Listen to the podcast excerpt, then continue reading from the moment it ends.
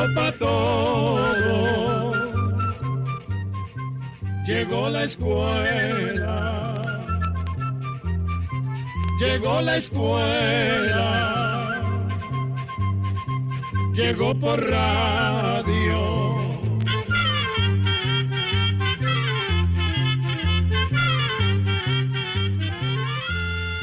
El Instituto Centroamericano de Extensión de la Cultura presenta su programa Oigamos la Respuesta. Compartiremos con ustedes las preguntas de nuestros oyentes y daremos las respuestas a sus inquietudes. Mándenos sus preguntas al apartado 2948-1000 San José, Costa Rica. También puede enviarnos sus preguntas al correo electrónico icq.org o encuéntrenos en Facebook como Oigamos la Respuesta. O llámenos por teléfono, código de área 506, número 2225-5338 o 2225-5438 Gracias a la idea del señor Javier Antonio Olivar Duarte, quien nos mandó un correo electrónico desde Nicaragua diciéndonos que ojalá pudiéramos dar algunas recomendaciones a los conductores de motocicletas, es que hoy está con nosotros un motociclista que está vivo de milagro, pues tuvo un accidente que ni él mismo sabe cómo no le pasó nada. Sin embargo, después de ese gran susto que se llevó, empezó a leer mucho sobre cómo prevenir los accidentes cuando se anda en moto y por eso le damos la bienvenida a Fernando en este programa de hoy. Bueno, muchas gracias por esta invitación. La verdad es que desde que me salvé ando tratando de enseñar a los conductores de moto cómo pueden evitar un accidente. Cuando me compré la moto, la verdad que nunca pensé que me pudiera pasar algo.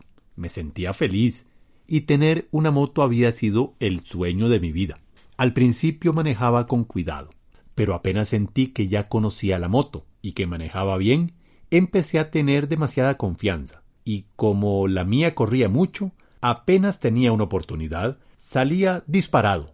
Y ahora me doy cuenta que cometí muchas imprudencias. Entonces, Fernando, ¿ya, ya no anda en moto? Sí, sí, claro, sigo andando en moto. Pero tuve que comprarme otra porque la primera quedó muy mal y me costaba muy caro arreglarla. Lo que pasa es que ahora sí ando como se tiene que andar. Pues nos parece muy bien que haya aprendido la lección y que también esté tratando de que todas las personas que andan en moto lo hagan bien. Y es que, Fernando, cada día que pasa hay más personas que andan en moto. Es uno de los vehículos más baratos para comprar. Es fácil de mantener y ahorra mucho combustible. Sin embargo, cada día son más los motociclistas que sufren graves accidentes o pierden la vida, pues la motocicleta no tiene carrocería y más bien la persona se convierte en la carrocería. Dígamelo a mí. Cuando uno anda en moto no tiene protección y uno es la carrocería. Yo quedé lleno de chollones y si no hubiera sido por el casco no estaría contando el cuento. ¿Qué le parece, Fernando, si comenzamos por ahí, por el uso del casco? Bueno, el casco es importantísimo. Yo diría que lo primero que tiene que tener el conductor de una moto es un buen casco para proteger la cabeza. Pero hay que ponérselo siempre, aunque la persona solo vaya a hacer un mandado rápido. También el casco debe ir siempre bien ajustado y abrochado. De nada vale llevarlo suelto, porque es como si no se llevara, porque en caso de una caída o de un accidente, el casco volaría por los aires y la cabeza quedaría sin ninguna protección. Por otra parte, el casco siempre tiene que estar en buenas condiciones, y si no está en muy buen estado lo mejor es cambiarlo. Así puede salvar su vida en caso de caerse o de llevarse un golpazo. Pero además, como yo tuve muchas heridas, aprendí que también es necesario protegerse las manos con guantes especiales. Esos guantes sirven para proteger las manos y para agarrar y manejar mejor los controles de la moto. Yo antes del accidente no usaba guantes, y me sentía doña toda. Y hasta andaba hablando por el celular como si nada. ¿Y qué clase de guantes usa hoy, Fernando? Hay de muchos materiales, pero yo prefiero los de cuero. Duran más y el cuero protege más las manos. También uno tiene un mejor agarre. Y dígame una cosa, ¿usa otras cosas para protegerse? Uy, varias cosas. Vea, Yo pensaba que era un ridículo lo que me decía la gente que tiene experiencia de andar en moto. Siempre los molestaba diciéndoles que usaban tantas cosas que hasta parecían de otro mundo. Pero ahora sí que hago caso. Por eso uso botas altas, que me lleguen bien arriba, casi hasta las rodillas.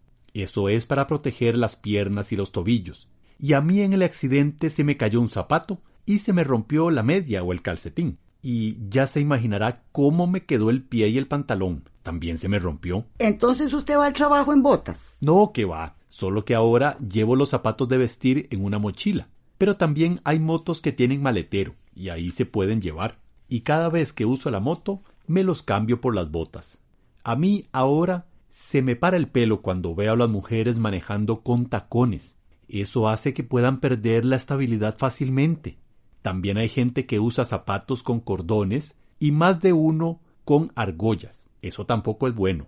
Más bien es peligroso porque los cordones o las argollas se pueden enredar en la moto o en las llantas. Usted tiene toda la razón. Por lo que veo, usted se protege bien. Sí, pero me falta decirle otra cosa. Usar chaleco fluorescente o reflectivo todo el tiempo es importantísimo. De ese modo, el motociclista podrá ser visto por los demás conductores con facilidad. ¿Qué le parece si hacemos un alto aquí para escuchar una canción? Pues ya yo estaba esperándolo, y es que como escucho el programa, sé que aquí le dan a uno un cafecito o un fresquito muy rico. Bueno, por lo menos eso es lo que he escuchado en otras charlas. Sí, por supuesto, no faltaba más. Ya, ya viene el cafecito.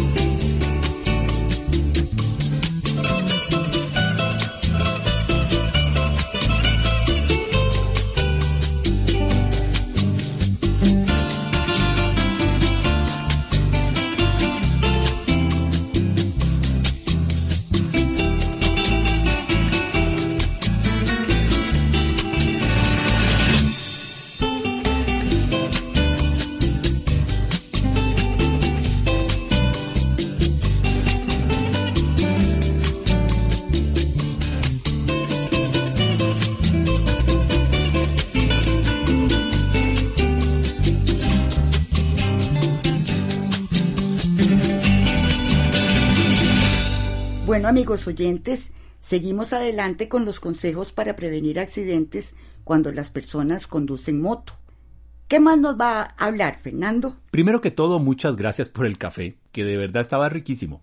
Déjeme ver por dónde sigo. Para que nada se me olvide, hice como una lista, déjeme ver. Aquí está. ¿Por dónde iba? Ah, bueno, sí. Es muy buena costumbre andar con las luces prendidas a toda hora. Esto le puede salvar la vida pues los otros conductores lo ven con facilidad. En muchos países eso es obligatorio, creo yo. Sí, pero usted sabe que a uno le encanta como retar las leyes, como que nos cuesta mucho hacer caso. Yo no sé si será obligatorio o no, pero lo mejor es andar con las luces a toda hora. También hay que usar siempre las direccionales, el stop y los espejos. Estos le permiten avisarle a los otros conductores cuál será nuestra próxima maniobra, o sea, si voy a dar vuelta, si voy a bajar la velocidad, si voy a parar, en fin, tantas maniobras que uno puede hacer.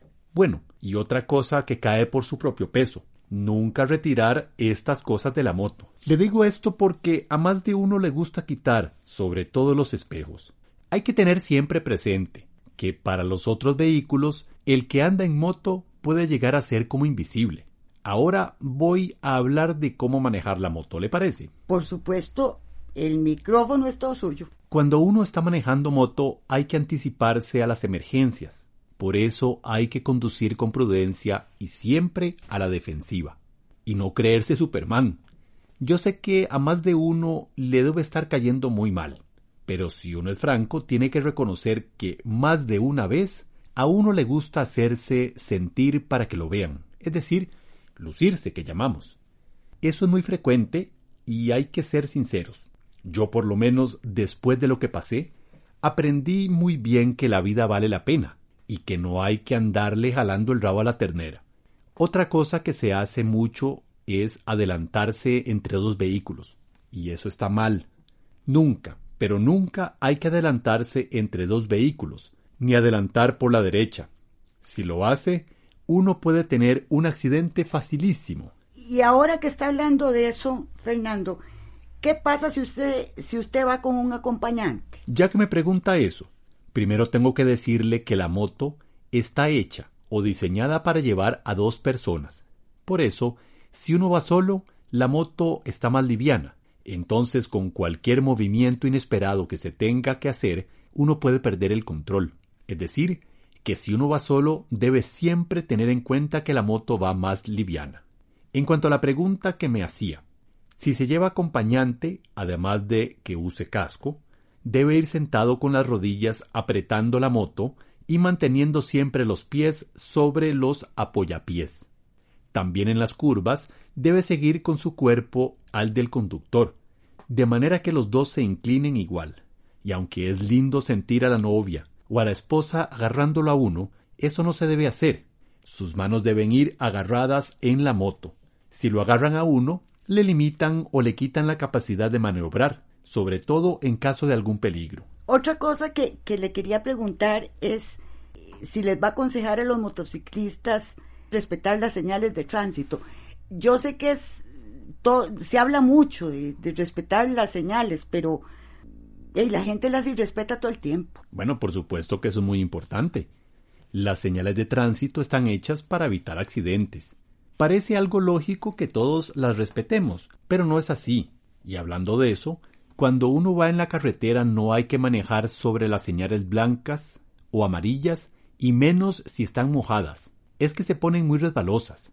También hay que conducir en línea recta, sin hacer zigzagueos o quiebres raros que lo puedan hacer pegar o chocar a uno con un vehículo cercano. ¿Y qué pasa cuando está lloviendo? Ya que hablaste de, de, de, que no hay que andar, eh, manejar o andar sobre señales, las señales estas blancas o amarillas. Cuando llueve, pues hay que manejar con más prudencia aún, y también cuando hay residuos o regueros de aceite. En los dos casos las calles se pone muy resbalosa.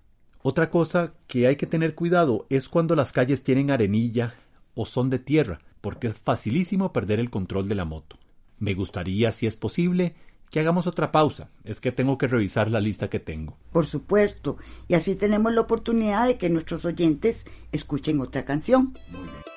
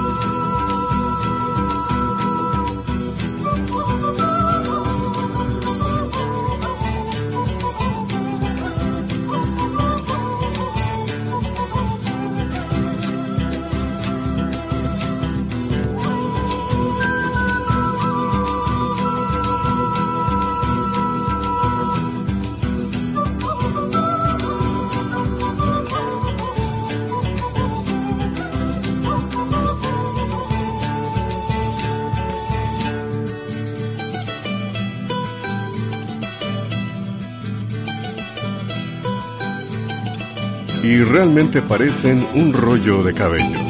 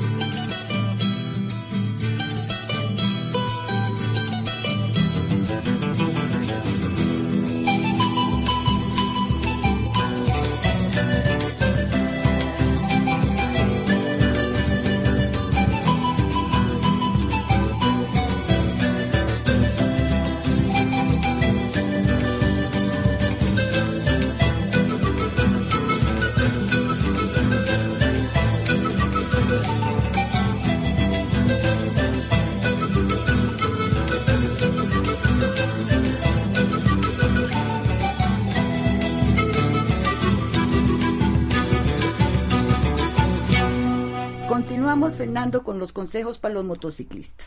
Sí, claro, con mucho gusto. Ya pude ver la lista y en realidad lo que me falta es poco. Se me había olvidado decirles que hay que manejar despacio, aunque la moto permita correr más. Esto permite que uno pueda tener buenos reflejos en caso de que otro vehículo cometa una imprudencia o haya obstáculos en la vía como persona, hoyos, alcantarillas sin tapa o cualquier otra cosa atravesada. Y hablando de reflejos, aunque uno crea que anda bien de reflejos, siempre es bueno practicar mucho en una zona segura y despejada, como por ejemplo usar los dos frenos para detenerse. En caso de una emergencia, uno puede frenar como debe ser, casi de forma automática. Eso que usted acaba de decir me parece importantísimo. Muchas personas que creen saber manejar muy bien un carro, a la hora de un frenazo, en lugar de apretar el freno, meten el acelerador y eso es porque aún no tienen experiencia y esa maniobra no la hacen en forma automática. Sí, así es. Ya sea en moto o en carro, uno nunca deja de aprender a manejar. Si usted ha conocido corredores, de esos expertos que salen en las competencias, ellos siempre manejan con prudencia y despacio si van por la calle, y es que ellos saben que en una carretera pueden pasar muchas cosas, hasta una vaca se puede atravesar. Otra cosa que tenemos que hacer es bajar la velocidad cuando uno se acerca a escuelas, parques o donde siempre hay muchas personas, porque de pronto se puede uno topar con un niño o con una persona en la calle, aunque haya vías para peatones. Y por supuesto hay que parar en las vías peatonales, porque en esos lugares los peatones pasan primero que cualquier vehículo. También es importante reducir la velocidad cuando se acerca a una parada de buses, donde estos se detienen para subir o bajar a las personas, o cuando hay trabajos en la vía. También antes de llegar a un cruce hay que reducir la velocidad. Y si se va a girar o a dar vuelta en un cruce, hay que ver hacia la izquierda, luego a la derecha y de nuevo hacia la izquierda. De esta forma uno se asegurará que no aparezca de pronto algún vehículo. Otra cosa, antes de que se me olvide, es que hay que tener mucho cuidado cuando pasan vehículos pesados a alta velocidad cerca de uno. Por lo general crean un chiflón o corriente de aire que puede como desviarlo o desbalancearlo a uno fácilmente. Además, cuando uno va en la carretera, nunca se debe proteger del viento ocultándose detrás de los camiones o vehículos pesados. Y antes de terminar, hay que asegurarse de mantener la presión del aire de las llantas según las recomendaciones del fabricante. ¿Por qué son las llantas, ah? Porque las llantas con exceso o falta de presión hacen que las llantas no se puedan agarrar firmemente al suelo y se pierde la estabilidad o el equilibrio. Y bueno, siempre hay que andar con buenas llantas. Uno cree que es inmortal y que nada le va a pasar, pero unas llantas buenas se agarran a la carretera. Si ya están lisas, es como andar en patines. También hay que asegurarse que todas las partes de la moto estén en buenas condiciones. Otra cosa que quiero decirles es que recuerden que la moto no es un vehículo de carga. Por eso hay que leer bien el manual del fabricante, para así conocer los límites de peso y el tamaño de los objetos que se pueden transportar. Y por favor, para que no les pase nada, manejen siempre más despacio de lo que la moto puede correr. Sé, por experiencia, que correr es una sensación bonita, pero de verdad no lo hagan. Yo me salvé de milagro y no quisiera que nadie pase lo que yo pasé. Y por último, por ningún motivo conduzcan cuando están muy cansados. Si están bajo los efectos del alcohol o tomando algún tratamiento que les produzca sueño. Bueno, Fernando, en nombre del ICQ, le agradecemos mucho que haya venido hasta nuestras oficinas a darle estas recomendaciones a nuestros oyentes. Estamos seguros que les ayudarán a prevenir accidentes que los pueden matar o dejar incapacitados por el resto de su vida. También le volvemos a agradecer a don Javier Antonio Olivar Duarte por habernos recomendado este tema. Bueno amigos oyentes, con esto terminamos. Hasta la próxima.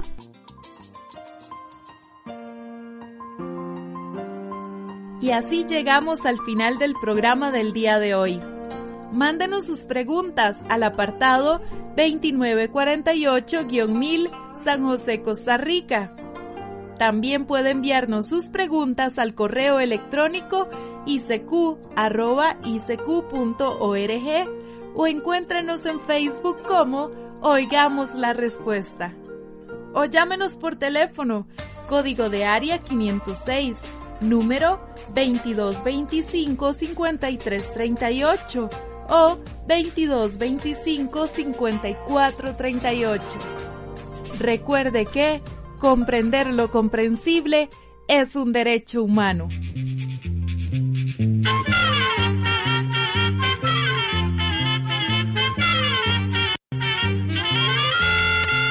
Llegó el momento de despedirnos se va a la escuela, se va cantando